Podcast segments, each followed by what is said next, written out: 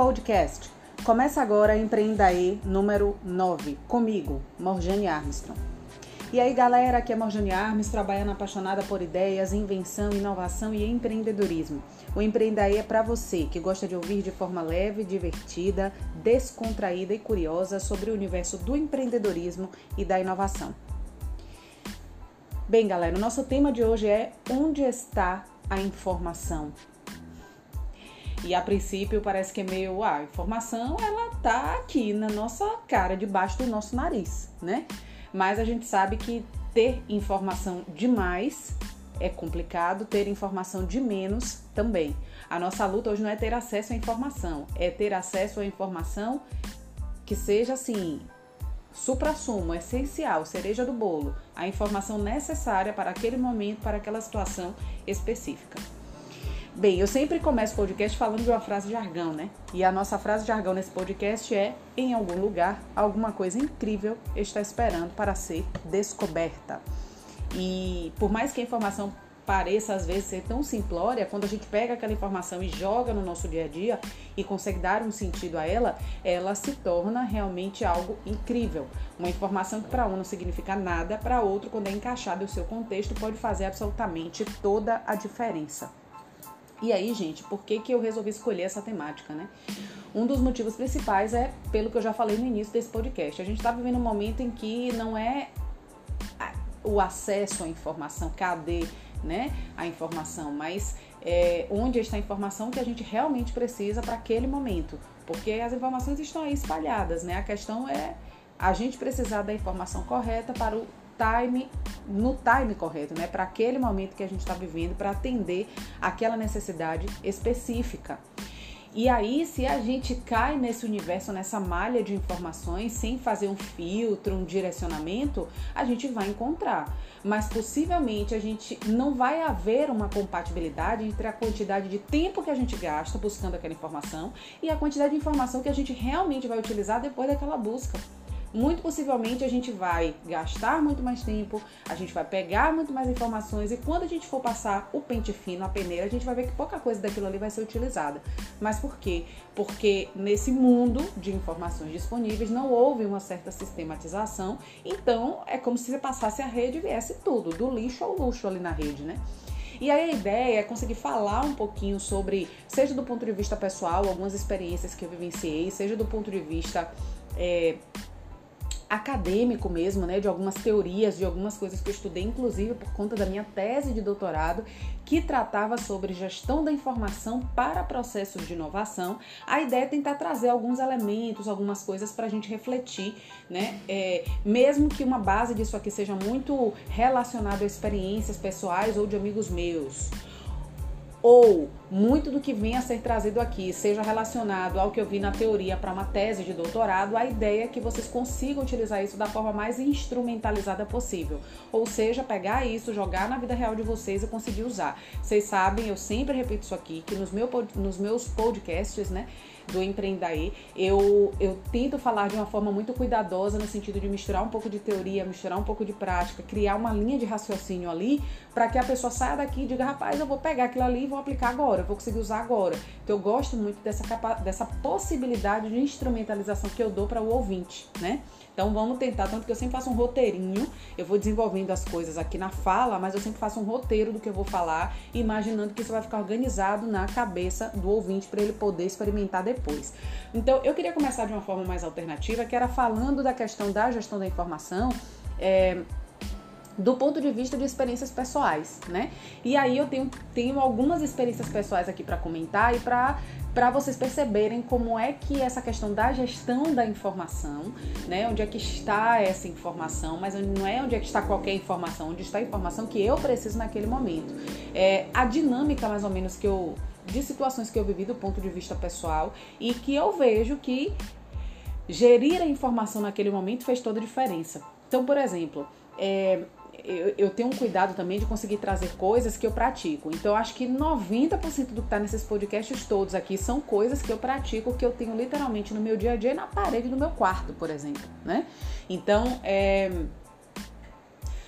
um, um, primeiro ponto que eu, que eu queria trazer aqui na, na, questão das experiências pessoais são as minhas mentorias, né? Eu faço muitas mentorias, especialmente modelos de negócios, mentorias é, autônomas, né?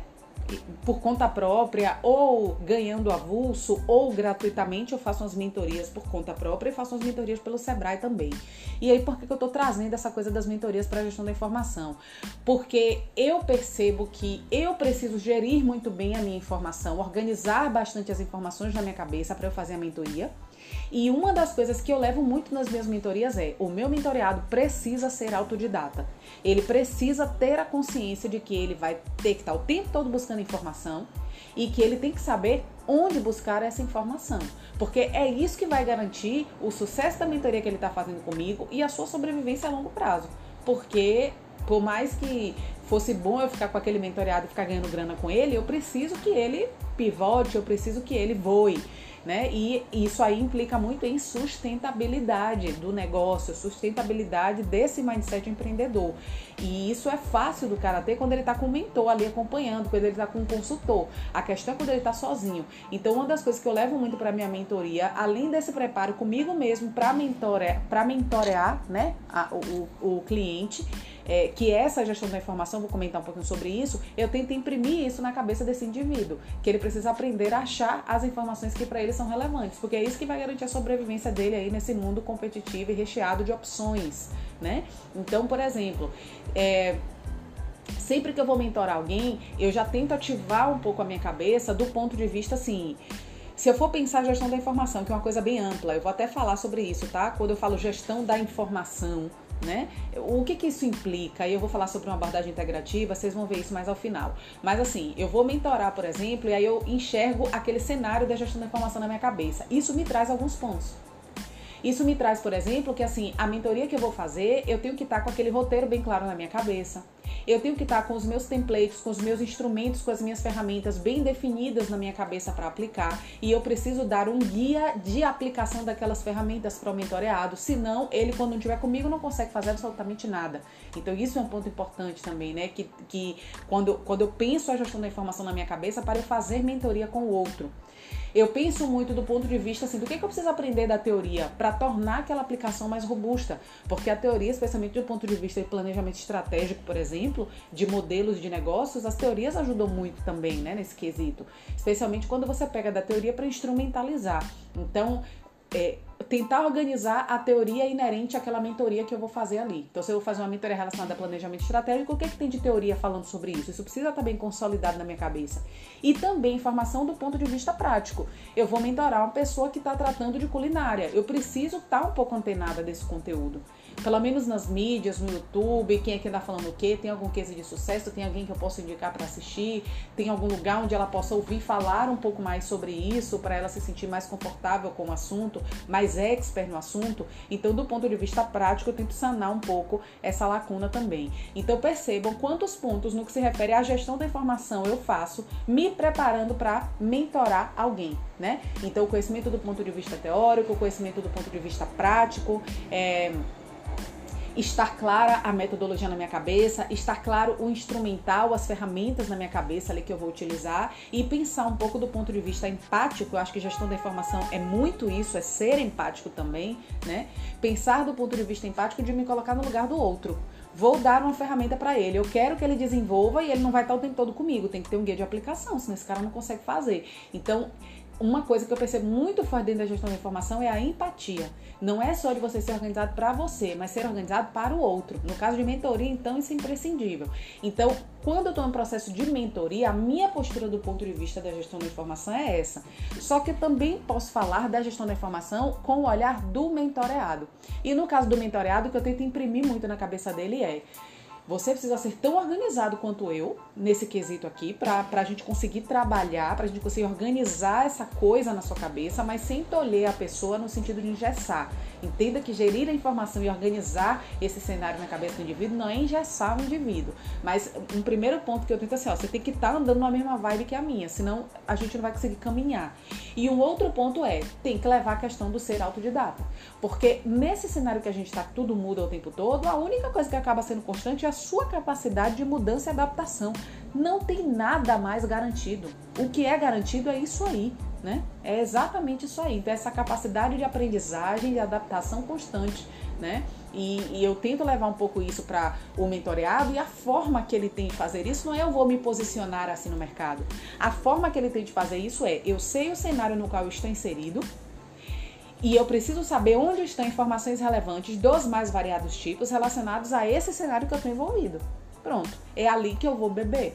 Porque não existe, sinceramente, mas nenhum profissional, eu acho, hoje em dia, não vou nem falar de empreendedor, acho que não tem mais nenhum profissional hoje em dia que porque fez uma determinada formação, ele tem ali todo o conhecimento e informação suficiente para todas as tomadas de decisões que ele vai precisar fazer.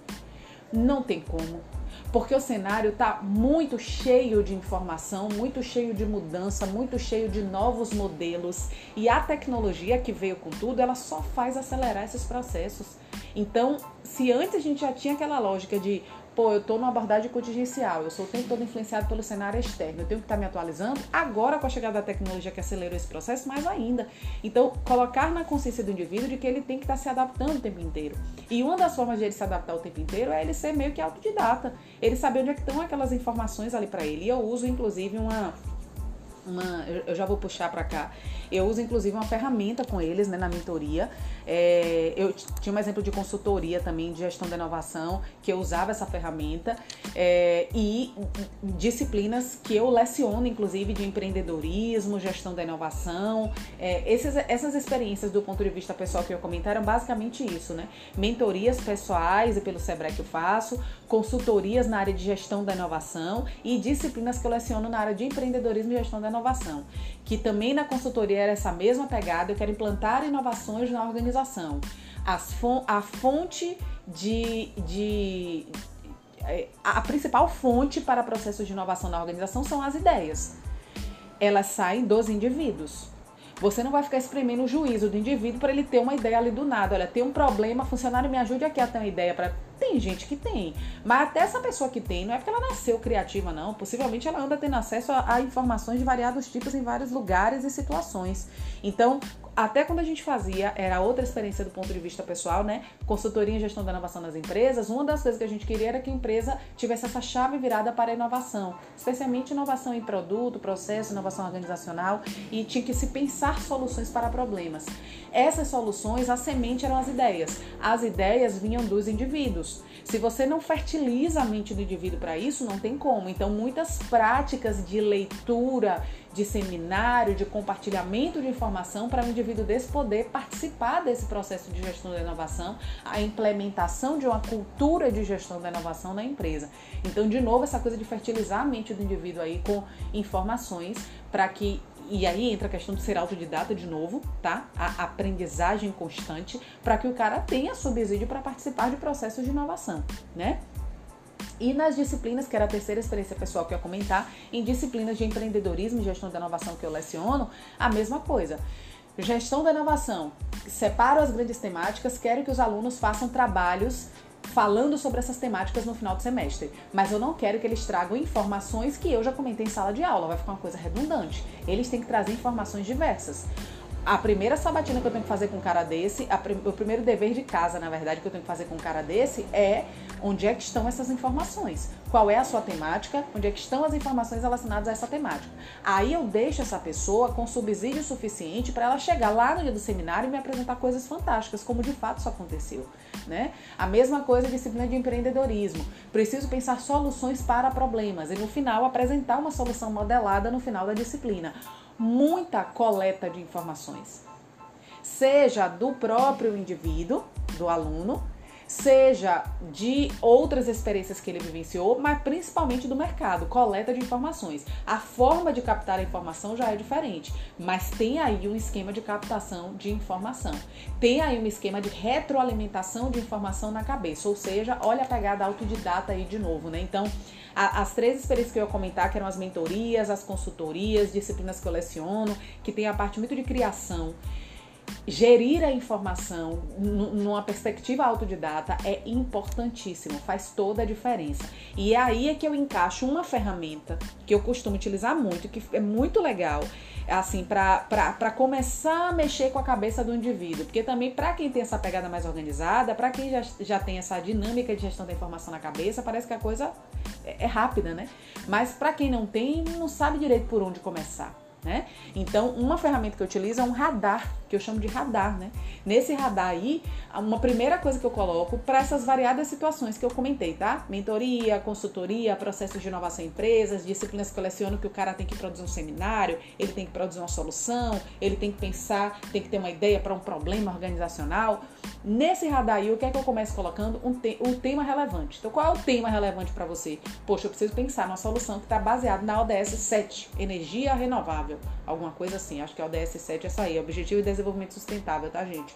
Uma fonte de informação muito útil para quem quer lidar com tendências. É, e aí, a temática que eu estou trabalhando aqui para o que eu vou ter que fazer é relacionada a isso aí. Energia renovável, sustentabilidade, colocou o tema lá, Primeira coisa que você vai fazer é começar a rastrear em fontes de informação diferentes onde é que você acha informação sobre aquilo. Então, palavras-chave que estão relacionadas àquele tema relevante, porque isso facilita a pesquisa. Instituições científicas e tecnológicas que andam falando sobre aquilo. Sites, periódicos, que são as revistas científicas, né? Revistas comerciais, eventos que, que, que recorrentemente acontecem falando sobre aquela temática fazer benchmark né, em outras organizações, conversar com pessoas que entendem desse assunto. Então esse radar ele é bem legal porque ele te deixa aceso o tempo inteiro como se fosse um farol. Ó, agora, neste momento da sua vida, esse tema é relevante para você e esse tema você pode ouvi-lo de diferentes formas em diferentes fontes. Estão aqui as fontes. Então, em site, olhe esse esse site. Em instituição científica e tecnológica, olhe nessa nessa instituição. Em página do Instagram, olhe nessa e nessa como isso já deixa a pessoa mais orientada? Porque é diferente você acordar e tipo, preciso aprender sobre tal temática. Sei lá, vou começar a navegar aqui na internet e vou ver o que. Você vai até achar alguma coisa, você vai sair sabendo mais do que você entrou, mas com certeza o tempo que você vai gastar para isso não vai ser disponível com o grau de relevância da informação que você vai absorver, né? Então esse radar ele já dá uma boa orientada para tipo assim, minha filha, olha primeiro para onde é que você vai antes de ir, né? Então é como se o radar fizesse isso daí. Eu acho uma ferramenta bem interessante. É, outra coisa que tem me chamado muito a atenção, porque eu tenho utilizado isso nas minhas atividades, eu vejo muitos amigos meus que estão em processos criativos intensos, eles utilizando muito isso, e como dá para aprender a partir daí, sabe? É tecnologia de tendência que eu chamo, né? Três, minha gente: YouTube, podcast, Instagram. Como tem gente bebendo nessas fontes? Podcasts. E aí tem podcast no Spotify, tem podcast que é gravado em formato de videozinho no YouTube, sabe? Tem página no YouTube, tem gente que faz mentoria, por exemplo, e grava aquela mentoria e coloca no YouTube. E o próprio Instagram também, que tem muita página ali que traz muita informação relevante. E os comentários que aparecem no Instagram e as interações no stories do Instagram também são uma fonte de informação importantíssima. Então, só acender essa luz amarela para vocês aí para dar uma mergulhada, porque são ambientes tecnológicos que estão fervendo de informação prática e atual. Prática, do ponto de vista prático e atual. YouTube, podcasts, Instagram. São fontes de informação super relevantes para aquilo que você está querendo aprender no momento.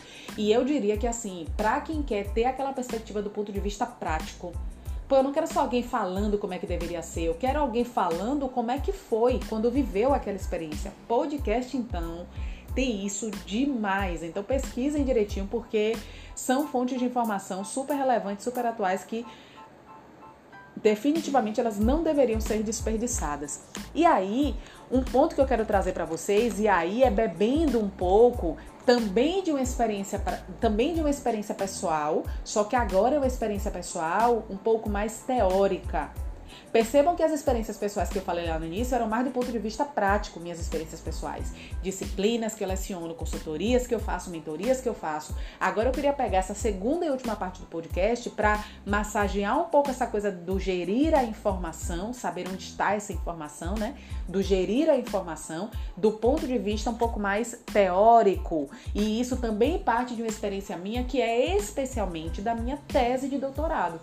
Que eu defendi em 2018 e que trata sobre gestão da informação para processos de inovação em micro e pequenas empresas de tecnologia. E aí eu fiz estudo de caso em empresas de tecnologia em Salvador, quatro empresas de tecnologia fiz entrevista, apliquei questionários, fiz coleta de materiais, fiz interação com essas empresas, chegamos a escrever artigos juntos e ainda fiz a técnica da observação não participante, diário de bordo, ir para a empresa, olhar o dia a dia e fazer registro das informações, né? Então, e essas coisas que eu vou comentar aqui, que são do ponto de vista um pouco mais teórico, mas elas robustecem, elas dão base para a questão da gestão da informação, são de uma experiência pessoal minha, só que do ponto de vista da minha tese de doutorado, né? Então, a primeira coisa que eu queria comentar aqui é sobre BEAL, B-E-A-L. BEAL, que trata sobre ciclo de vida da informação. Ela traz, né? E aí, tô colocando aqui, vou, isso tudo que eu vou falar, vocês podem colocar o nome do autor e a expressão no Google e buscar e ler um pouco mais sobre isso. Ou se vocês quiserem, assim, Peraí, deixa eu ter uma noção geral dessas coisas aqui teóricas que ela vai falar. É, e aí depois eu mergulho em cada uma. Busca a minha tese então, porque lá tem o, o, supra-sumo de cada coisa e a partir dali você aprofunda, né? Então, coloca lá, ó, tese de doutorado, Morjane Armstrong Santos de Miranda, repositório UFBA.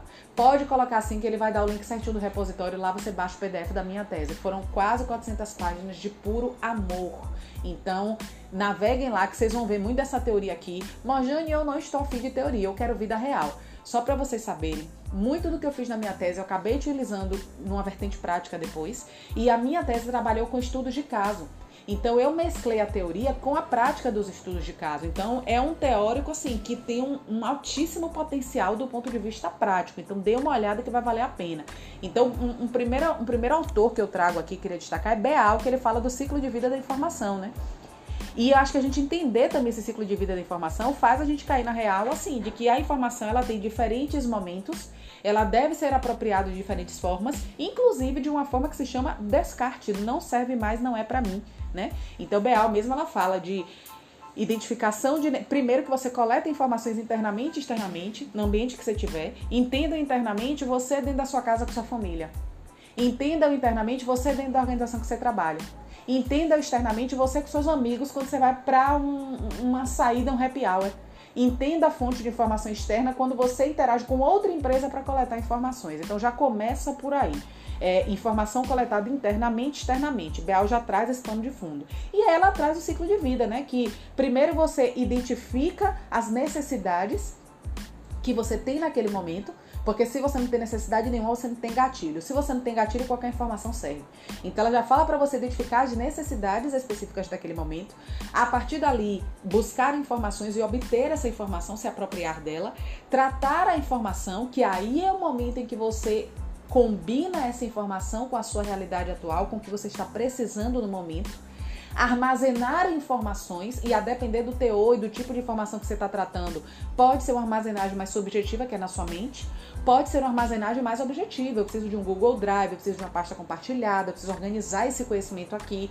Essa área de armazenamento eu enxergo muito nas minhas mentorias. Se eu não tivesse organização aí usando uma ferramenta colaborativa, por exemplo, eu não consigo tocar a mentoria, né? Então, armazenagem depois ela tra traz a questão da distribuição dessa informação, ou seja, começar a replicar e aplicar essa informação para você e para os outros, porque se não tiver compartilhamento também não tem aprendizado.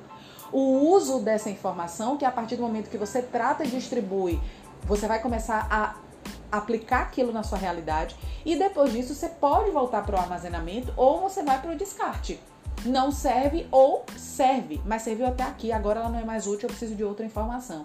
Então, até ter consciência desse ciclo de vida da informação é super importante, porque dá uma organizada para você não sair usando a expressão bem popular, desembestada, desembestado, pegando qualquer informação, certo?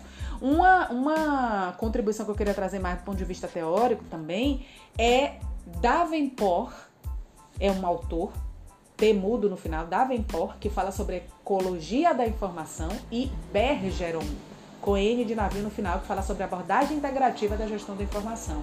O que, que eles querem dizer com isso aqui, gente? Abrir o olho da gente para a gestão da informação de uma maneira mais ampla. E quando se fala gestão da informação de uma maneira mais ampla, o que é essa abordagem integrativa? Gestão da informação não é eu estou precisando disso. Onde é que está essa informação? Fui, li, peguei, acabou. Não. Gestão da informação numa abordagem integrativa é pessoas, processos e ferramentas. Eu preciso entender os indivíduos, o agente da informação que está envolvido ali, e aí fazer uma leitura colaborativa disso aí é muito importante. Cultura colaborativa, né? Eu preciso entender os processos, que aí basicamente é o ciclo de vida da informação que a gente comentou anteriormente. E eu preciso entender as ferramentas, que aí no mundo de hoje, o que, que são as ferramentas, minha gente? Tecnologias. Tecnologias colaborativas, eu falo sobre isso na minha, na, na, na minha tese, né? O ecossistema Google é um mar de tecnologias colaborativas. É, tecnologias colaborativas para fazer essa informação girar, né? Então, é, é, é, inclusive, inclusive, quando eu estou falando de tecnologias aqui, porque é pessoas, processos e ferramentas. Ferramentas são tecnologias, né? Essas tecnologias aqui podem considerar aquelas tecnologias tendência que eu comentei anteriormente. YouTube, podcast e Instagram, tá? Então a abordagem integrativa, é, Berger não tenta acender um pouco uma luz, colocar um holofote na questão de que não é só a informação em si. Informação ela não vem sozinha e ela precisa de um veículo, de um canal para se movimentar. É aí que entram pessoas, o ciclo de vida e as ferramentas. Então, ter consciência disso é algo que é importante no processo de gestão da informação. Nem que seja para. Imagine, não quero usar isso na prática, mas às vezes, se sua mente não está acostumada a gerir a informação de uma maneira otimizada, às vezes você lê um pouco sobre isso, limpa a sua mente do mau costume já cria uma base minimamente organizada, como se fosse mexer com seu mindset. Depois disso, você tem que ir para a prática mesmo, que é aprender a coletar informação e trazer para sua realidade, certo? E um último autor aqui que eu queria também não deixar de falar é que quando a gente fala de gestão da informação, lembra que eu falei compartilhamento. Se não tem compartilhamento, não tem aprendizado. E aí, isso daí me chama, sabe para quem? Nonaka e Takeuchi, com gestão do conhecimento espiral do conhecimento de Nonaka e Takeuchi. Que aí eles já vão no nível um pouco mais avançado, que é como se fosse a informação aplicada. Ela tem que gerar algum valor. E aí, Nonaka e Takeuchi, eles, eles caem bem aí, porque eles falam justamente da espiral do conhecimento, que é para fazer esse conhecimento todo girar, né? Então, assim como o Beal lá em cima, com o ciclo de vida da informação, falava da questão de fonte de informação interna e externa, Nonaka e Takeuchi falam da espiral do conhecimento trazendo dois elementos antes de tudo: o conhecimento tácito e o explícito. Tácito está na mente do indivíduo, está dentro do indivíduo. O explícito foi externalizado e todo mundo está entendendo e se apropriando daquilo ali. E a espiral do conhecimento nada mais faz do que brincar com o tácito e o explícito, fazendo isso girar no contexto no qual você está inserido. Então ele fala de é, tácito para o tácito, que seria, por exemplo, a socialização do conhecimento ou conhecimento compartilhado, é no momento que você retira aquele conhecimento que está dentro de você, externaliza, socializa aquilo para que o outro possa pegar e internalizar também. Ele fala do tácito para o explícito, que é o momento da externalização, que é o conhecimento conceitual. Eu tenho aqueles conceitos na minha cabeça, eu preciso externalizar aqueles conceitos para que a pessoa conheça sobre aquilo ali. Não necessariamente nesse momento da externalização do tácito para o explícito, o outro vai se apropriar, mas pelo menos ele vai saber que existe porque você externalizou aquele conceito. Aí tem um outro movimento na espiral que é do explícito para o tácito, é a combinação, o conhecimento sistêmico, é no momento em que o indivíduo se apropria daquele conhecimento que foi explicitado e leva e combina com o conhecimento que ele já tem ali, certo? Só que ele ainda não está se apropriando daquilo, ele só está fazendo combinações entre o que você explicitou e o que ele já sabe que está disponível ali no ambiente. Deixa eu captar essa informação toda e combinar essa coisa aqui. E aí é que vem do explícito para o tácito, que é a internalização. É o conhecimento operacional. É a hora que, depois de eu ter combinado esse conhecimento que você externalizou com o conhecimento que estava disponível no ambiente, eu começar a pegar isso e utilizar me apropriar e utilizar isso no meu dia a dia. Por isso que quando ele fala do explícito para o tácito, que é o conhecimento de fora combinado, né? Eu trazendo isso para dentro de mim, ele chama de conhecimento operacional. Porque aí é o momento que você vai pegar essa combinação toda e vai começar a utilizar de fato no seu dia a dia, né? Então, essa espiral do conhecimento de Nonaki Takeuchi, eles revelam muito a questão assim de saber é, massagear o conhecimento tácito e o explícito sem sobrepor.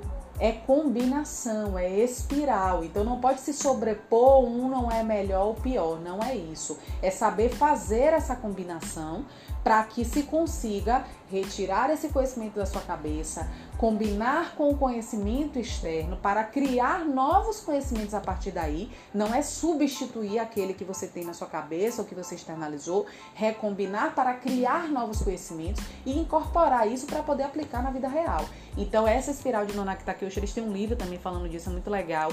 Eu acho que é, é lógico que a gente vai mais para aquela coisa que eu falei ali do radar, que eu utilizo, é, pesquisar essas fontes de informação diversas, é, o YouTube o podcast, o Instagram. E aí na área do empreendedorismo tem vários youtubers, vários podcasts super interessantes falando sobre isso, né? Desde a parte de finanças até modelos de negócios, muitos cases falando sobre isso de uma forma bem alternativa, de uma forma muito real, né? É... E, e, e, muito real no sentido de você é dono de um negócio hoje, me conte como é que você começou a sua história. Eu comecei minha história fingindo que eu tava bombando, quando na verdade eu não tava fazendo era nada, né? E a partir dali o cara foi crescendo. Então é, é, tem podcasts muito vida real sendo sendo discutidos aí é, é, é, ultimamente e também legais. É um jeito bem diferente de trazer cases de empreendedorismo, sabe? é muito instigante. Então, é lógico que essas fontes de informação que eu citei no início, do ponto de vista da experiência pessoal, elas são mais práticas, né? Acho que elas acabam até atraindo mais assim o ouvinte. Mas eu acho que às vezes para dar uma limpada na mente, para ajudar a virar a chave da mente, porque isso aqui, gestão da informação, implica muito em disciplina também, né? Acho que para ajudar a virar a chave na mente de um indivíduo desse aí, é, passar um pouco por esse ciclo de vida da informação de Beal, abordagem integrativa da gestão da informação de Bergeron, a gestão do conhecimento de Nonaki Takeuchi, isso pode ajudar nesse processo. Isso aí, de novo, na tese de doutorado, na minha tese, tá bem enxuto, dá para ter um panorama geralzão aí da coisa, com muitas imagens, inclusive, né? Nossa, gente, olha, esse podcast foi enorme. Mas eu acho que quando se fala de gestão da informação, se eu não consigo mostrar isso de uma forma concatenada e do ponto de vista prático e teórico, eu continuo levando para vocês mais informação embolada. Então eu já sabia que ao falar de gestão da informação a coisa seria um pouco mais extensa hoje, tá? Mas eu agradeço, eu espero que vocês naveguem aí nessas fontes de informação diversas. Se eu lembrar do nome desses podcasts aí que eu assisto, que dão dicas sobre é, modelos de negócios, né? Ou mentorias no YouTube, ou podcasts, eu comento lá no, no, no na página do arroba empreenderufba, né? Mas espero que todo esse conteúdo sirva para vocês e que de alguma maneira, depois de experimentar isso aqui, porque o meu foco é escuta esse podcast e vai experimentar, né? Que de alguma maneira, depois de experimentar isso aqui, vocês sintam assim, pô, eu, eu tô me sentindo mais consciente das informações que estão à minha volta.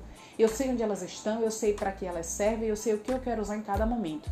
Acho que a gente conseguir chegar a esse estágio aí, a gente vai ter uma qualidade de vida muito grande em vários sentidos, certo? Então, obrigada, galera. Esse foi mais um Empreendaê para você. Grande beijo, meu povo.